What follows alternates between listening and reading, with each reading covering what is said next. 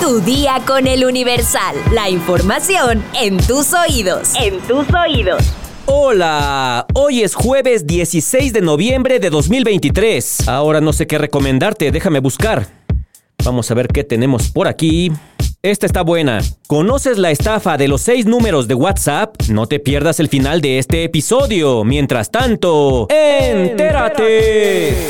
Nación. A partir de septiembre arrancaría la producción de 4 millones de vacunas mexicanas patria que serían utilizadas como refuerzo para la campaña de vacunación de COVID-19 en la temporada invernal que inició el pasado 16 de octubre. Sin embargo, el Consejo Nacional de Humanidades, Ciencias y Tecnologías, CONACYT, coordinador de la creación de esta vacuna, no tiene evidencia de ello. En una respuesta a una solicitud de información, el CONACYT aseguró que no cuenta con la información solicitada. Esto al preguntarle por la producción mensual de la vacuna patria, cuántos biológicos han producido en total y con cuántas dosis cuentan para aplicarse en la campaña nacional de vacunación de octubre de 2023 con la finalidad de mejorar los salarios de las mujeres que se dedican al deporte profesional y combatir las grandes brechas que hay con los hombres en este rubro, el Senado aprobó en comisiones una reforma para establecer un salario base. Con la ausencia de los panistas que abandonaron la sesión, la mayoría de Morena y sus aliados, con el respaldo de legisladores de Movimiento Ciudadano, avalaron el dictamen que propone la creación de una comisión que en un plazo de 180 días fije el salario base del que deberán partir los contratos de los deportistas sin importar su género. Dicha comisión estaría integrada por representantes de la Secretaría del Trabajo, la Comisión Nacional de Salarios Mínimos y el Instituto Nacional de las Mujeres, entre otras instancias. Las bancadas oficialistas y Movimiento Ciudadano rechazaron la propuesta de la senadora del PAN, Kenia López Rabadán, para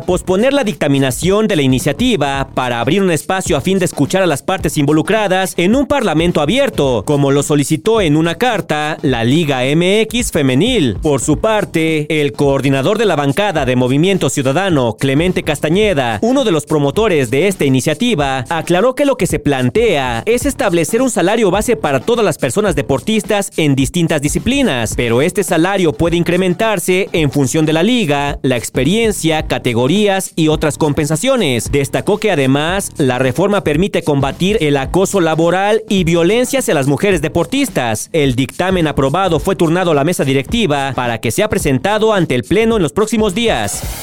Estados. Se registra otro envenenamiento colectivo de perritos en la capital de San Luis Potosí. El alcalde Enrique Galindo confirmó un nuevo hecho de envenenamiento contra perritos en la comunidad de El Portezuelo que ya cuenta con un antecedente similar. Grupo armado quema vehículos y bloquea carreteras en Michoacán. Los reportes indican que los criminales se movilizaron en varias camionetas y salieron a las vías estatales y federales de comunicación donde despojaron a los choferes de sus unidades. Dan 330 años de prisión a un secuestrador en Ciudad Victoria, Tamaulipas. Según la información, los delitos se registraron el 19 de noviembre de 2019 en la colonia Mirador. Militares destruyen plantío y campamento improvisado para secar marihuana en Pitiquito, Sonora. Los hechos se registraron durante patrullajes de prevención del delito en la localidad La Verruga, donde incineraron 200 kilos de la hierba. Mundo. Israel rechaza la resolución del Consejo de Seguridad de la ONU que pide pausas humanitarias. El embajador israelí ante la ONU, Gilad Erdan, dice que es lamentable que el Consejo siga ignorando, no condenando e incluso mencionando la masacre que jamás llevó a cabo el 7 de octubre. Panamá se hunde en su peor crisis del siglo XXI. La economía panameña muestra graves impactos sanitarios, laborales, empresariales, financieros, turísticos y logísticos por la parálisis que vive el país desde el mes pasado. Estados Unidos pide a México una investigación seria sobre la muerte del magistrade. El Departamento de Estado recuerda que la protección de la comunidad LGBT es una parte fundamental de cualquier democracia. Detienen a ocho jóvenes que asesinaron a golpes a un estudiante de secundaria durante una pelea en Las Vegas. La pelea se habría originado por unos auriculares robados y posiblemente por un vaporizador de marihuana. Espectáculos. Por obvias razones, Luis Miguel pospuso los conciertos que tenía programados en Acapulco. Los shows corresponden a las fechas del 27 y 28 de diciembre de 2023 en la Arena GNP y se reagendaron para el 16 y 17 de noviembre de 2024. De acuerdo con el promotor de ambos eventos, los boletos adquiridos en boletía para los conciertos en diciembre serán válidos para estas nuevas fechas, respetando el mismo orden de los shows anunciados previamente. Se sabe que Luis Miguel tiene un gran cariño al puerto de Acapulco, incluso el cantante donó 10 millones de pesos para su reconstrucción tras el paso del huracán Otis. Si te preguntas en qué consiste la estafa de los seis números de WhatsApp, en resumen se trata de una estafa que circula a través de un mensaje que solicita un código de seis números. Si quieres más información, consulta nuestras... Ah, ¿verdad? No es cierto. La víctima recibe un primer mensaje de texto SMS con un código de seis números sin que haya intentado iniciar sesión en WhatsApp en otro celular. Después recibe un segundo mensaje a través de WhatsApp que por lo regular dice lo siguiente. Hola, lo siento, te envié un código de seis dígitos por SMS por error. ¿Me los puedes pasar? Es urgente. Si tú caes en la trampa, envías el código de seis dígitos al estafador, quien podría acceder a tu cuenta de WhatsApp desde otro dispositivo celular. Este tipo de estafa saca provecho de la doble autentificación de WhatsApp, la cual consiste en la verificación de dos pasos cuando inicia sesión en tu cuenta usando tu número celular desde otro teléfono móvil, por lo que la aplicación envía un mensaje de texto SMS que te proporciona un código de seis números para acceder a tu cuenta en otro dispositivo. Los ciberdelincuentes recurren a esta táctica iniciando sesión de WhatsApp desde otro teléfono móvil utilizando el número de celular de la víctima. Esto con el fin de tener el control de la cuenta y enviar mensajes a los contactos guardados pidiendo dinero o para cometer otro tipo de delitos, como robo de información personal o incluso de datos bancarios. Ahora seguramente te estás preguntando cómo es que los ciberdelincuentes consiguen tu número de WhatsApp. No contestes correos electrónicos que son dudosos. No entres a cualquier link que te compartan tus contactos. Y ten mucho cuidado con los formularios que llenas a través de Internet. Ah, y otra cosa, nunca dejes abierta tu sesión de WhatsApp o de otras redes sociales en varios dispositivos. Si quieres más información, consulta nuestra sección TechBit en eluniversal.com.mx.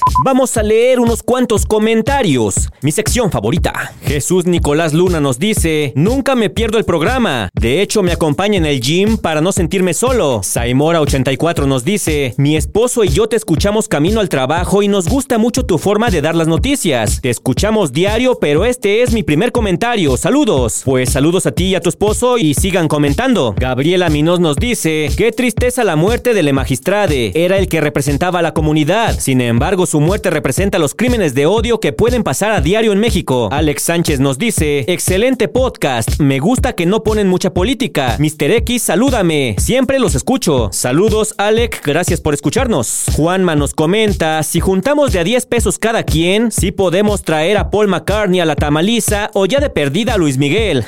Saludos a Camarena, Spotify Yuka, Alex Soto 18. Saludos a Karen Mendiola que nos escucha desde París. Wow. Saludos a París. Si alguien nos escucha más allá de las fronteras mexicanas, comuníquese con nosotros. Nancy Danae me pregunta por qué no pude ir al concierto de Paul McCartney. Pues ya ves, tengo que grabar un podcast para todos ustedes, pero con mucho gusto, claro que sí. Ketson nos comenta que la comunidad LGBT va a rechazar la versión oficial del homicidio de la magistrade porque no funciona para la imagen de la agenda. Elisa Hernández nos dice, me encanta el podcast, haces las noticias más amenas, queremos más pistas de tu nombre. Sara Magali Rojas nos pide que demos el resultado de la encuesta. A la pregunta, ¿crees que la muerte de la magistrade fue opción 1, homicidio-suicidio y opción 2, asesinato de un tercero? Con el 40 41% de la votación se encuentra la opción 2, asesinato de un tercero, y con el 59% de la votación se encuentra la opción 1, homicidio y suicidio. Los resultados de esta encuesta es al momento de grabar este episodio. Y por último, BH nos comenta, tu chiste comentario del Estadio Azteca ya cae mal.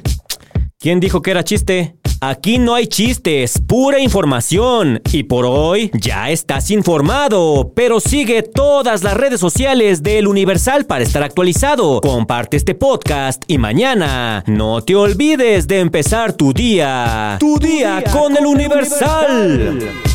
Tu día con el Universal. La información en tus oídos. En tus oídos.